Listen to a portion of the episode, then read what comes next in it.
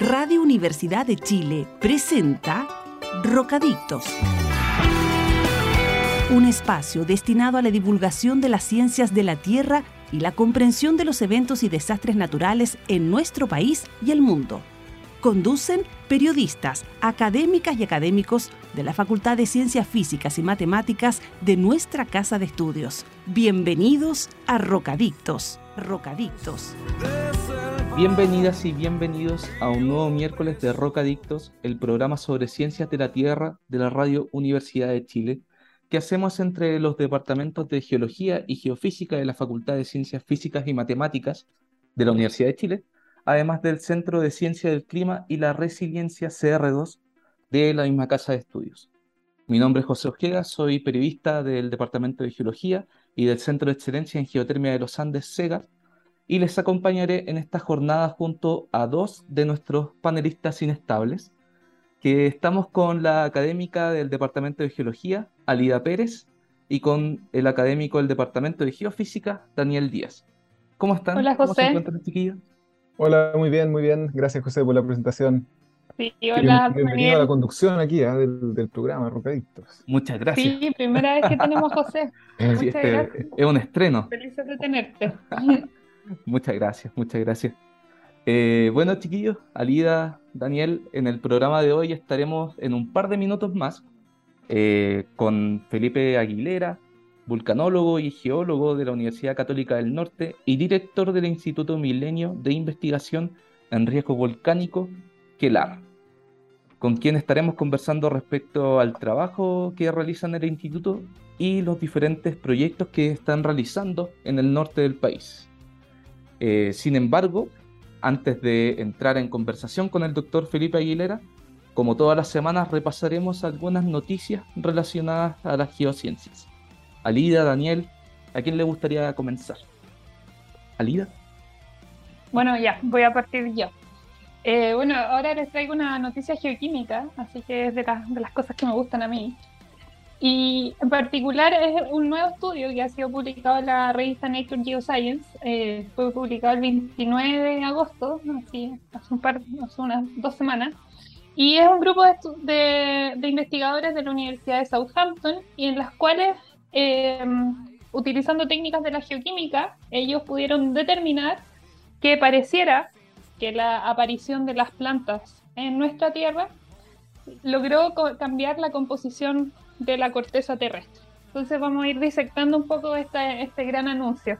Eh, bueno, podemos eh, pensemos que las plantas, que actualmente cubren más o menos el 84% de nuestro planeta, eh, no siempre han estado allí y nunca y no siempre existieron eh, a lo largo de la historia de nuestra Tierra. ¿ya? Las plantas aparecen más o menos hace 430 millones de años, en el periodo llamado silúrico. Y bueno, la, apari- la aparición de las plantas en la superficie de la Tierra produce cambios entonces en, la, en, en por ejemplo, en los suelos y que eventualmente van a termi- determinar cómo cambian las rocas. ¿Esto por qué? Porque la Tierra, que tenemos su capa más externa, la corteza, que es aquella que ha sido alterada desde la aparición de las plantas, eh, está compuesta principalmente de minerales, de, de- minerales que conocemos como los silicatos. Y estos silicatos, pero hay distintos tipos de silicatos. Y debido a la aparición de, las- plantas hace 430 millones de años atrás, la cantidad de, eh, han afectado como la producción de suelo, ¿ya? Es decir, la tasa de producción de suelo, las plantas tienen mucha más capacidad, por ejemplo, de, eh, disolver minerales, de romper la corteza, eh, también de otorgar otros tipos de elementos que van a ser transportados de los ríos hacia los océanos. Y también tienen un, efecto que estabilizan las eh, pueden también estabilizar el suelo, es decir, el hecho de que hayan raíces enterradas sosteniendo fragmentos de suelo, a pesar de que esto está disgregado, también puede ser que estabilice ese material que si no tuviera raíces alrededor, estaría suelto y estaría susceptible entonces a ser transportado desde, bueno, desde los continentes hacia los océanos. Entonces, ¿por qué las plantas han cambiado la corteza, la composición de la corteza continental? Esto es porque, bueno, con este rol estabilizador, pareciera, que eh, transformaron la cantidad de sedimentos, es decir, este material fino, disgregado, partículas de roca, de suelo que son transportados eh, desde los continentes hacia los océanos por los ríos, la cantidad de sedimentos que son transportados hacia el océano disminuyó a, partir de la aparición de las plantas. Entonces, ¿por qué esto, ok, llega menos sedimento al océano? ¿Cómo esto cambia la corteza continental? Bueno, nuestro, la corteza es un, podemos pensarla como viva, es dinámica, no es estable. ¿Por qué? Porque tenemos procesos como la subducción, los que dan origen a los volcanes, por ejemplo, en los cuales partes de la corteza, en este caso no continental, sino que la corteza que está debajo de los océanos, se hunde, eh, o mejor dicho, como decimos nosotros los cientistas de la Tierra, es subductada, es decir, se entierra por debajo de la corteza continental. ¿Ya? Esto es lo que produce los grandes terremotos en Chile. Entonces, esta corteza que está ahora, que antes de la aparición de las plantas recibía más sedimentos y una vez que aparecen las plantas recibe menos sedimentos, está entregando una, una, composición de material distinta hacia el manto donde se genera, donde van a, completar el ciclo geológico y eventualmente van a poder nuevamente generar magmas que generan la composición de nuestra corteza continental. Entonces, al cambiar este flujo, este balance de sedimentos que son suministrados al interior del planeta o al interior del manto, ha cambiado la composición de la corteza continental y esto gracias a la aparición de las plantas, es decir, de que la vida evolucionó a cierta forma para que aparecieran las primeras especies parecidas a las plantas que tenemos al día de hoy. Interesante, Alias. Muchas gracias eh, por la noticia que nos trajiste en este capítulo. Daniel, ¿qué, ¿qué tienes para nosotros hoy día? Eh, mira, siguiendo con esta, esta mm, eh, pero mirando un poco más profundo, ¿ah? con, esta, con estas ideas que tienen que ver con, la, con, cómo se segmenta, digamos, cómo se diferencia la Tierra en profundidad, yo encontré una noticia que me llamó la atención en un portal de ciencias que se llama Science Daily y que yo reviso de repente buscando noticias que tengan que ver con las ciencias de la Tierra. Y hablaba, eh, así como textualmente la noticia, sobre diamantes y oxidación en el límite entre el manto y el núcleo terrestre. Ya aquí estamos hablando de procesos que ocurren eh, a más de 2.000 kilómetros de profundidad, eh, eh, casi 3.000 kilómetros de profundidad, de hecho, en la interfaz entre el manto terrestre y el núcleo terrestre. Nosotros somos habitantes de la corteza de la Tierra, que es una capa muy delgadita que se encuentra muy en la parte más superficial, em, pero bajo la corteza hay una capa bien grande y, gruesa que es el manto, que está formado esencialmente por silicatos, por, minerales de, de sílice, y eh, más abajo tenemos el núcleo, que está formado esencialmente de hierro. Esa es como la idea principal. Hay una diferencia como de composiciones. Y este, esta noticia se basa en una investigación que se desarrolló por parte de un eh, científico de la Universidad eh, de Arizona State de Estados Unidos, donde ellos primero eh, comentan sobre la situación que ocurre en verdad en, la, superficie, donde por ejemplo materiales como el acero se oxidan, ¿no cierto?, al entrar en, contacto con el agua, con el aire, y se producen estos fenómenos químicos, ¿no cierto?, y, que tienen algunas evidencias, como por ejemplo que nosotros reconozcamos un, material que se oxida, ¿no es cierto?, y que empieza a tener una capa de, de, de, un, una diferente color, ¿no cierto?, y diferentes composición en, su superficie. Bueno, procesos parecidos plantean ellos que ocurren en el núcleo de la Tierra eh, y en particular cuando interactúan los materiales del núcleo con el agua. Ellos plantean que por estos mismos procesos que hablaba Lida de subducción, eh, eventualmente estas placas que entran en subducción pueden transportar agua desde la superficie hasta muy profundo del planeta, tan profundo como el límite entre, entre el manto y el núcleo, a lo largo de muchos, muchos años. Eh, y que cuando eso ocurre, cuando el agua llega por ahí abajo, eh, empieza a oxidar, entre comillas, eh, en los materiales que se encuentran ahí en, esa interfaz, que son hierro y, carbono, esencialmente. El, carbono es un, es un, elemento que se relaciona muy bien con el hierro y por lo tanto en general se encuentra acoplado. De hecho, se piensa que las mayores acumulaciones de carbono de todo el planeta Tierra están en el núcleo de la Tierra. no están ni en el manto, ni en la corteza, ni, ni en la atmósfera. Entonces, eh, ellos plantean que cuando el agua llega hacia abajo, eh, a esas condiciones de presión y temperatura que son elevadísimas, eh, se produce entonces un, fenómeno de, liberación, de interacción del agua con el, hierro y el carbono, y una liberación del carbono. Es como si el carbono se, se desacoplara del hierro en ese proceso y quedara aparte. Y lo que se produce en ese, en ese proceso entonces son diamantes.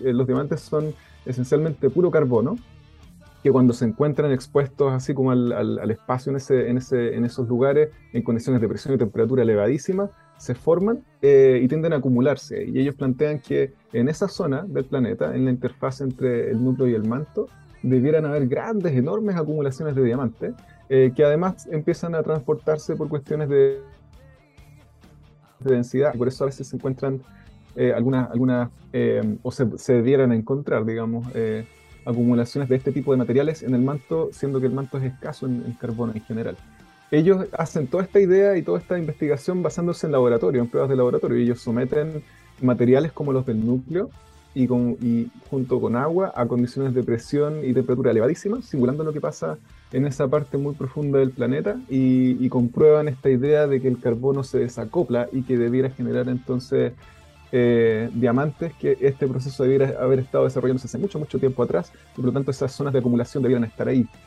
lejos de nuestro acceso, imposible sacarlas con un beneficio económico para nosotros, porque están demasiado profundos, pero debieran encontrarse en, esas zonas del planeta unas grandes acumulaciones de diamantes, así que si alguien quiere diamantes puede ir a buscarlos ahí al, centro del planeta. Perfecto. Muchísimas gracias, Daniel. Muchas gracias, Alida, por las noticias que nos trajeron esta jornada. Eh, antes de eh, entrar en la entrevista que tenemos planificada para hoy día, ¿sabías que eh, el potencial geotérmico de Chile alcanza los 40.000 megawatts? Sí, Chile es un país que perfectamente se puede descarbonizar sin necesidad de grandes extensiones solares o eólicas. La solución está bajo nuestros pies. Conoce más del Centro de Excelencia en Geotermia de los Andes ingresando a www.sega-uchile.cl. ¿Les parece si vamos con nuestra primera canción? Vamos a escuchar eh, una canción de los Jaivas haciéndole honor a la gran Violeta Parra, llamada Mañana me voy para el norte, del álbum Obras de Violeta Parra. Ya estamos de vuelta en Rocadictos, el programa sobre ciencias de la Tierra de la Radio Universidad de Chile y que hacemos entre los departamentos de Geología y Geofísica de la Facultad de Ciencias Físicas y Matemáticas de la misma Casa de Estudios, además del CR2. Queremos saludar en primer lugar eh, con mucho cariño a todas las personas que nos están escuchando en Valparaíso, en Radio Placeres 87.7 FM, en Talcahuano, en Radio Talcahuano 103.7 FM, en directo hoy miércoles, y por supuesto a todas las auditoras y auditores de la Radio Universidad de Chile a través de la 102.5 FM y radio.uchile.cl.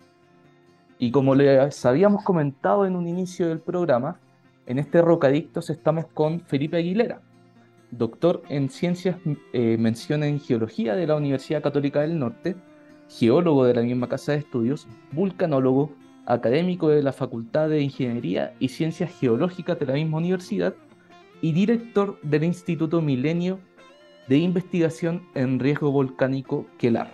¿Cómo está Felipe? Hola, ¿qué tal? Muy bien, gracias por la invitación. Muchas gracias eh, a usted por estar eh, junto a nosotros en el programa.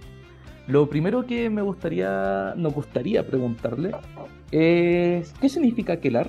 ¿Cómo, cómo llegaron a, ese nombre en el instituto? Bueno, Kelar es una palabra kunsa. Kunsa es el, idioma de, del pueblo licarantay o los atacameños, ¿cierto? Los de la cuenca del Salar de Atacama, y significa fuego. Entonces eh, optamos por ese nombre que, mejor representa a la actividad volcánica. Eh, Felipe, nosotros eh, en, este, en este programa te, invitamos esencialmente para hablar de vulcanología, pero también para hablar del, nuevo proyecto que se está desarrollando y que tú encabezas en este caso, y es un instituto milenio ligado al riesgo volcánico. y entonces la primera pregunta que, como para empezar a contextualizar esto, es eh, ¿qué es un Instituto Milenio? Si podrías explicarnos brevemente de qué se trata un Instituto Milenio. Claro, mira, eh, los institutos milenios, que antiguamente, me refiero hace no más de dos años atrás, dependían del Ministerio de Economía, eh, fueron transferidos al Ministerio de Ciencia a través de la, de la ANIT, ¿cierto? De la Agencia Nacional de Investigación y, y Desarrollo.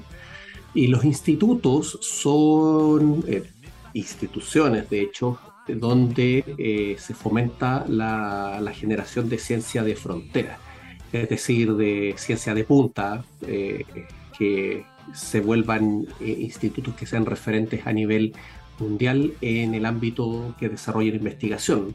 los institutos milenios son en el fondo ideas de ciencia dura, ¿cierto? O aplicada, pero que no tienen un, marco regulatorio, por ejemplo, como los FONDAP, que son áreas de prioritarias, ¿cierto?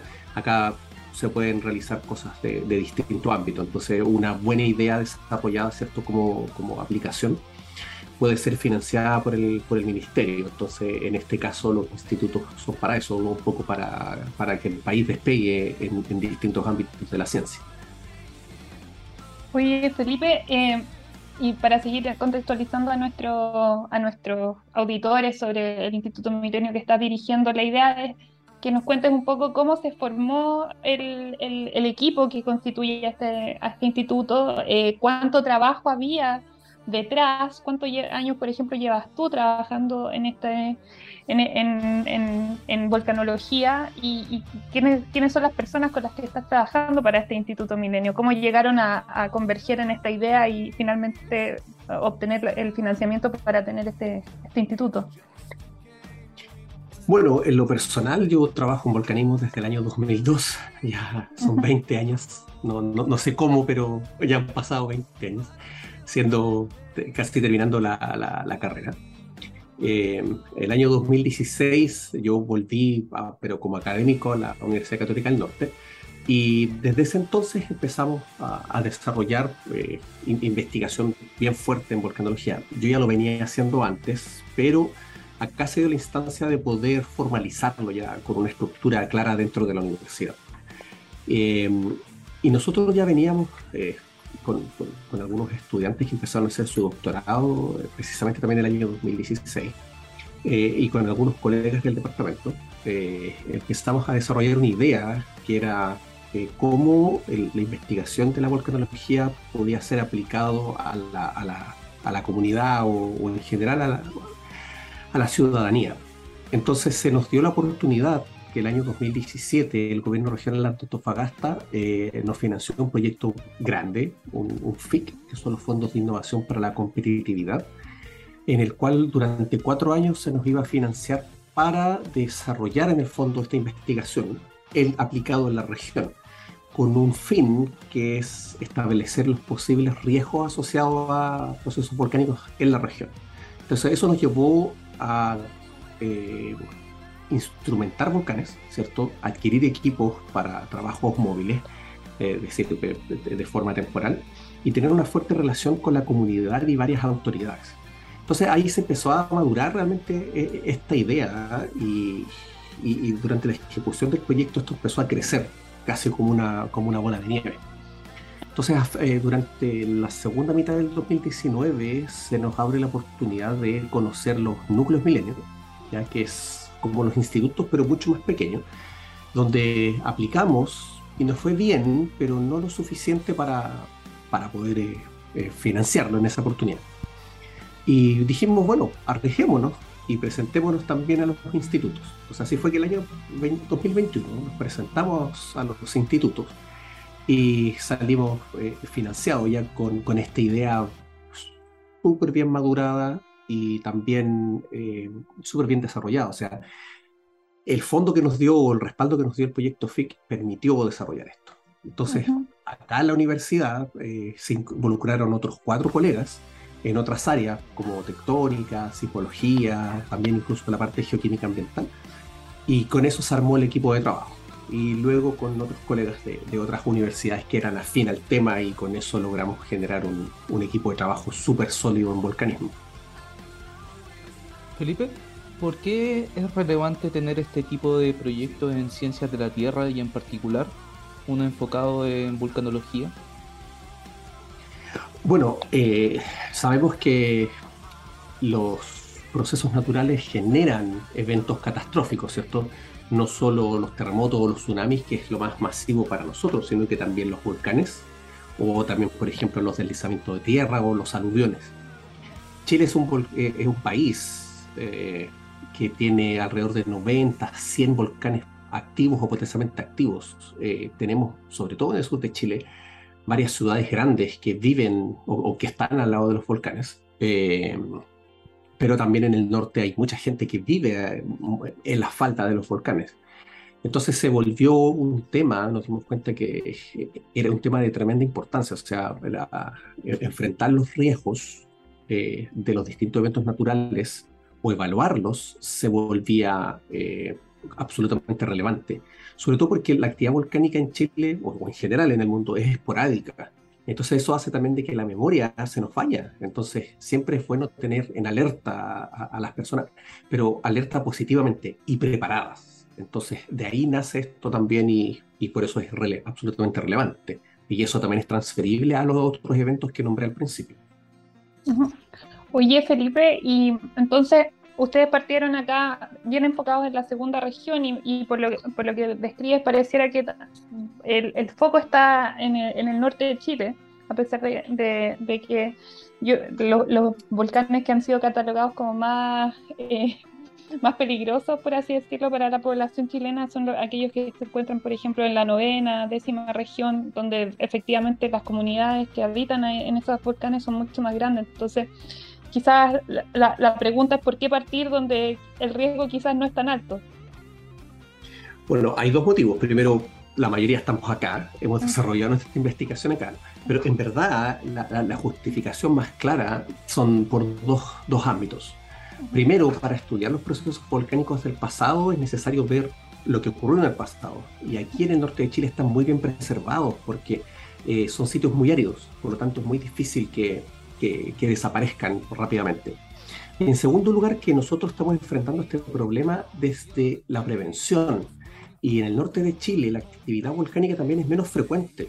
Entonces es mucho más fácil trabajar con comunidades que además son pequeñas en cantidad, empezar a trabajarlas desde la prevención, previo a que ocurra un evento. Entonces queremos cambiar el paradigma que normalmente en Chile o en general en el mundo se trabaja sobre la reacción de un evento. Acá nosotros queremos trabajar antes.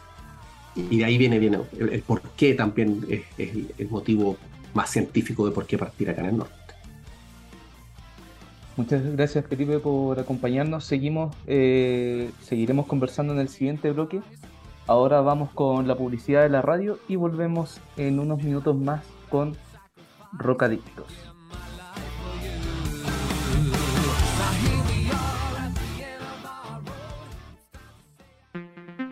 Estamos de vuelta en Rocadictos, el programa sobre ciencias de la Tierra de la Radio Universidad de Chile y que hacemos entre los departamentos de Geología y Geofísica de la Facultad de Ciencias Físicas y Matemáticas de la misma Casa de Estudios, además del Centro de Ciencia del Clima y la Resiliencia CR2.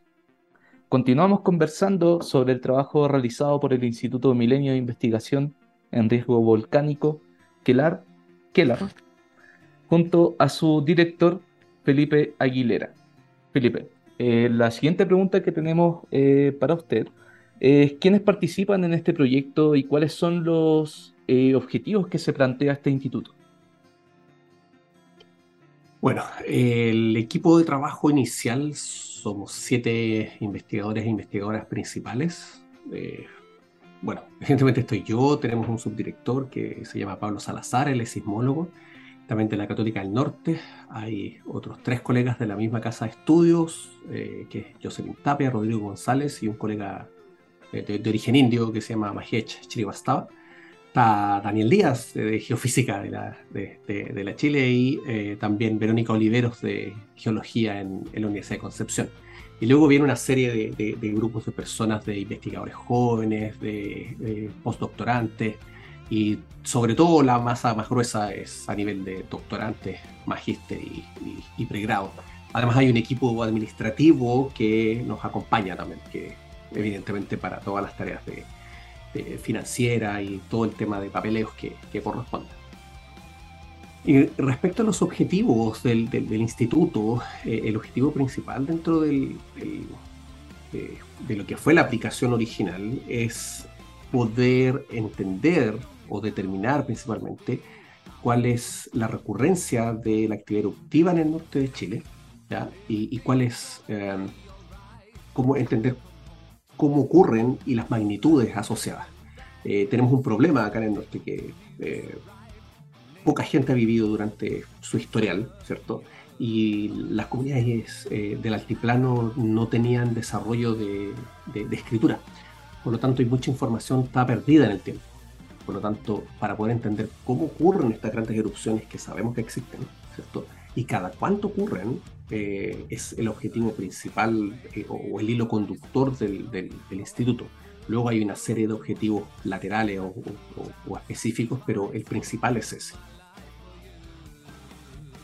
Eh, bueno, Felipe, yo, como tú dijiste recién, yo participo en el instituto también, así que yo algunas cosas sé de lo que te estoy preguntando, pero para que se enteren nuestros auditores, eh, ¿en qué etapa se encuentra ahora el instituto eh, en su desarrollo? Porque está como en una etapa inicial, pero, pero para preguntarte más en detalle, como en qué etapa está. Eh, ¿Y cuáles son las primeras acciones que, se piensan desarrollar? Así como para empezar, para partir y pensando en, estos objetivos que tú recién mencionaste. Claro, eh, estamos en esta etapa de eh, completamente inicial. De hecho, todavía estamos en, una cola de lo que es la instalación del instituto. la instalación sobre todo en cuanto al, a, poder empezar a ejecutarlo y sobre todo de las personas. Luego va a venir una etapa más adelante de, infraestructura, pero la instalación ahora de personas es lo más importante. Oficialmente nosotros partimos el día 3 de junio de, este año, entonces hemos tenido una serie de, trabajos de, organización interna, sobre todo científico, ¿cierto? De, conducir la investigación dentro del, instituto según los objetivos que nos planteamos. Em, y ahora estamos ya en un punto de que ya se ha contratado a personas, se ha contratado el equipo administrativo y ahora estamos, hoy día mismo, de hecho tuvimos una discusión de, de, los llamados para recibir estudiantes para que hagan sus, sus tesis y, ya empezar a, a, planificar el trabajo de terreno, ya tenemos más o menos claro, claro eso. Y dentro del primer año, obviamente, es llevar, empezar a ejecutar las acciones del, instituto, empezar a hacer sobre todo un fuerte trabajo de terreno. Em, y sobre todo un, hito muy importante del primer año es poder instalar un primer laboratorio que va a corresponder a un laboratorio de análisis de, aguas, ¿ya? que nos va a poder eh, ir trabajando con los distintos tipos de emisiones que salen de los volcanes en, fase líquida. digamos, el agua tiene según dónde se encuentre, tiene una composición química que, varía de un lado a otro. Y nuestra idea es instalar un laboratorio de, punta en, Chile al respecto, pero que esté enfocado precisamente en esta temática. Entonces eso lo va a volver un, laboratorio ultra especializado dentro de lo que es aguas en ámbito o en ambientes volcánicos. Oye, Felipe, y quizás Ah, este es el plan para el primer año, pero hablando de las metas del instituto a mediano plazo o una vez que ya vaya cerrando, por así decirlo, la etapa de financiamiento del núcleo milenio, ¿tú puedes contar qué, es lo que se espera a, lograr en términos, por ejemplo, eh, qué tipo de investigaciones se van a realizar, eh, cuántos, eh, no sé, formación de capital humano avanzado, si es que hay proyecciones también de, de mover el instituto hacia otra parte de la, de la universidad o expandirlo a más, a más gente. Si nos puedes contar un poco de, todo eso, son varias cosas. Sí, a ver, eh, en términos de, del desarrollo de ciencias, eh, nosotros tenemos cinco líneas de investigación. Entonces, la primera es como más ciencias de la Tierra súper dura, las dos primeras líneas. En el fondo ahí es donde está una parte muy fuerte que tiene que ver con, desarrollar esta ciencia de frontera en el sentido de que eh, los ambientes volcánicos en Chile son laboratorios naturales reconocidos a nivel mundial, entonces, entonces sacar provecho de eso. Oye, perdona que te interrumpa, ¿nos puedes contar cuáles o contar a los auditores cuáles son esas líneas? Sí, la primera línea se llama eh, la físico-química de, eh, físico-química de procesos volcánicos. ¿ya? Ahí precisamente entender procesos físicos, eh, dónde están localizados los, cuerpos de magma, cómo se mueven, ¿cierto? Y la química de ellos, también sobre todo cuando salen a, superficie.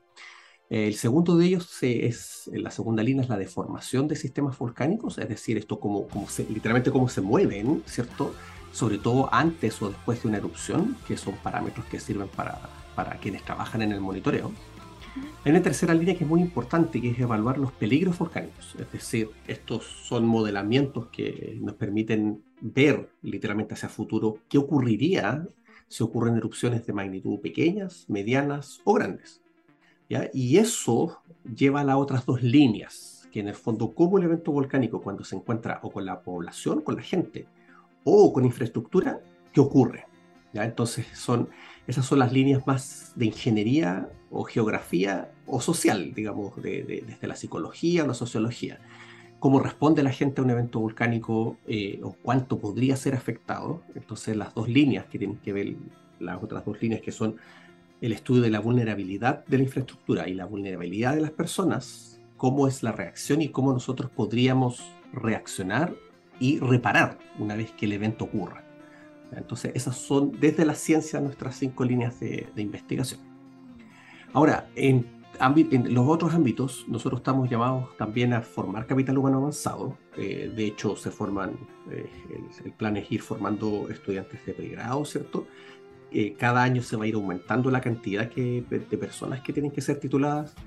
Formar también investigadores a nivel de, de maestría, a nivel de doctorado, ¿cierto? Pero también alojar y promover el paso de investigadores jóvenes y de postdoctorantes en el fondo que sea también una especie de trampolín y que sirva para tributar a otras instituciones del, país, o sea, otras universidades o al Servicio Nacional de Geología y Minería o también a la Oficina Nacional de Emergencias. En el fondo es, buscamos eso. Y sobre todo hay un tercer ámbito que tiene que ver con, el, em, con lo que se llama la proyección al medio externo, es decir, cómo nos vinculamos con la comunidad. Y esto con la comunidad, digamos, a nivel de poblados del altiplano o, en este caso o del sur de Chile, em, también con las autoridades, principalmente con Cernagiomini, con UNEMI, quienes toman decisiones ante distintos eh, eventos. ¿ya? Entonces, evidentemente, a pesar de que partimos en el norte, también vamos a ir de a poco a avanzar hacia el sur de Chile. O sea, es necesario que como instituto independiente que partamos en el norte, podamos proyectar todo lo que hacemos hacia el sur, sobre todo porque, como hablamos al principio, eh, hay mayor población y hay un mayor impacto de, la actividad, sobre todo más que más frecuente. Felipe, continuaremos conversando con usted en el siguiente bloque. Eh, tengo entendido que nos dejó recomendada una canción. Si la quiere presentar, por favor. Por supuesto. Entonces, el siguiente tema que vamos a escuchar es un tema de, Beatles, de su penúltimo disco, Abbey Road, y que se llama I Want You, She's So Heavy. Perfecto. Muchas gracias, Felipe. Eh, volveremos en unos minutos más con Rocadicto. Volvemos con nuestro último bloque de Rocadictos junto a nuestro invitado Felipe Aguilera, director del Instituto Milenio de Investigación en Riesgo Volcánico, Kelar. Felipe, una pregunta que nos quedó del bloque anterior, ya para ir eh, terminando con la entrevista y dejarlo en libertad, eh, tiene relación con, eh, con que queríamos preguntarle cómo se puede trabajar en cuanto a memoria y concientización sobre riesgo volcánico junto a la población y las diferentes comunidades. ¿Cómo ustedes proyectan ese trabajo dentro del instituto? Bueno, eh, un tema importante de esto es, e, ese tema en particular es importante lo que, lo que se plantea en la pregunta, pero eh, la reconstrucción de la memoria histórica de, las comunidades es súper importante, que tiene que ver el cómo han vivido un evento. Eh, en el caso que lo hayan vivido, es saber las percepciones que tuvieron. miedo, por ejemplo, indiferencia o eh, sorpresa, por ejemplo, eso, y, disfrutar el proceso. Eso eh, es, eh, la recolección de esa información es clave porque luego te permite trabajar el cómo tú puedes trabajar la recuperación ante un evento desastroso, ¿ya? que podría ser una erupción volcánica. Entonces, eso es lo primero, en el fondo, conversar con las personas y poder luego venir como haciendo casi una tabla así estas son las reacciones de las personas, así deberíamos funcionar, sobre todo porque eso también lleva al cómo tú puedes enfrentar la, evacuación. Hay una serie de elementos que no se consideran muchas veces. Chaitén, por ejemplo. Eh, a la gente se evacuó, pero no a las mascotas. Pero entonces de eso se aprendió de que efectivamente tú no puedes desapegar, por ejemplo, a las mascotas de tu familia. Las mascotas son parte de la familia, entonces tú no puedes desagregar eso. Eh, entonces hace una recolección de eso, de las experiencias previas. Eh, y en respecto a la concientización en particular, eso es un trabajo súper largo, en el sentido de que hay que educar a la comunidad. Pero para educarla no puede ser al mismo nivel que como nosotros lo hacemos en la academia con un estudiante universitario. Eh, es distinto, es lo que llamamos nosotros un aterrizaje de la información. ¿ya? Hay que llevarlo a un lenguaje súper simple y con eso empezar a trabajar con las personas. Ocurre muchas veces que en sitios donde no han ocurrido erupciones volcánicas, ¿verdad? No, no, no lo perciben como un peligro o como un riesgo. Entonces ahí parte la concientización, es decir, sin generar temor, es explicar cómo son estos eventos y cómo podemos enfrentarlos. Y para eso es muy importante lo primero, que es precisamente recoger la experiencia desde otros lados. Entonces es un trabajo social que es súper, súper importante y que es importante tratar de introducirlo no solo con los menores de edad, que es donde es más fácil trabajarlo, sino también con, con sus padres, con sus hermanas, hermanos, etc. Entiendo. Muchísimas gracias, Felipe. Eh, le agradecemos mucho por haber participado en este Rocadictos. Y bueno, aparte de agradecerle, estaremos pronto en contacto nuevamente con ustedes por cualquier cosa. Eh, muchas gracias. Muchísimas gracias. Ahora eh, Alida, Daniel, vamos rápidamente con nuestra sección de recomendaciones. ¿Quién quiere partir?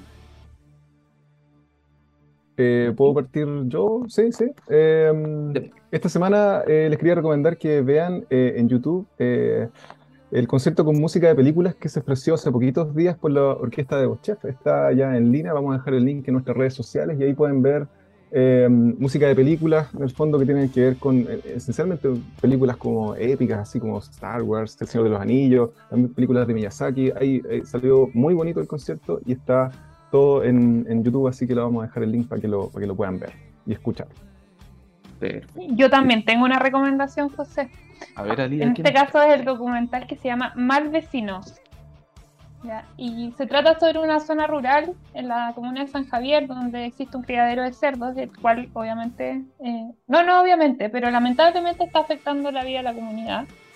Y bueno, este documental se puede eh, ver en Onda Media, así que el enlace del documental va a quedar también en nuestras redes sociales. Perfecto. Muchas gracias, Alida. Eh, yo también les tengo un par de recomendaciones. Tengo dos recomendaciones, invitaciones como ustedes lo quieran tomar. En primer lugar, algo que ya habíamos conversado anteriormente en Rocadictos, sobre, sobre todo en la semana anterior, eh, tiene que ver con el libro sobre historia de la geotermia que realizó el Centro de Excelencia en Geotermia de los Andes, SEGA.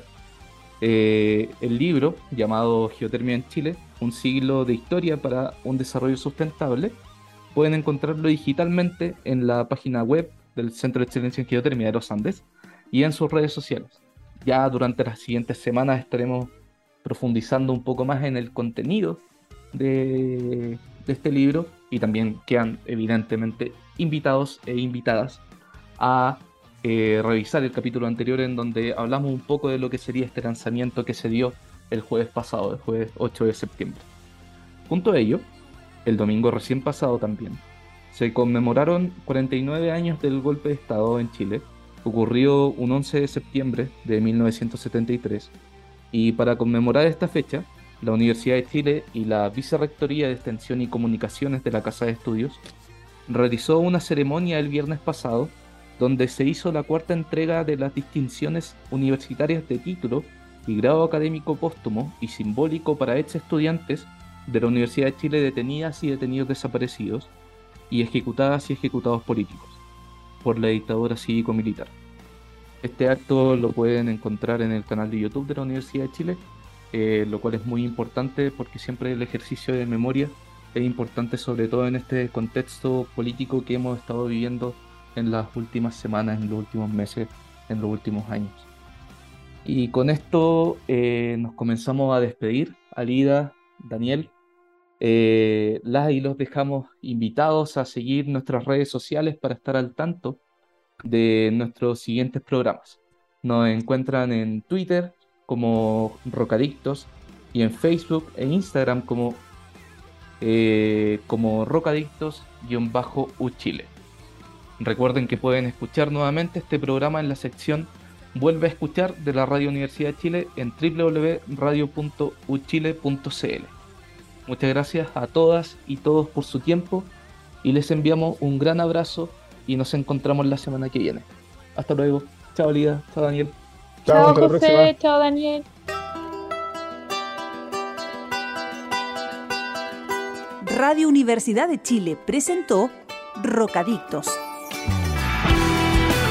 Espacio donde conversamos sobre terremotos, sequías, erupciones volcánicas, aluviones y todo lo que ocurre en torno a las ciencias de la Tierra en nuestro país y el mundo. Todo esto fue motivo de conversación en Rocadictos. Rocadictos. Nos reencontramos el próximo miércoles a las 16 horas en Radio Universidad de Chile.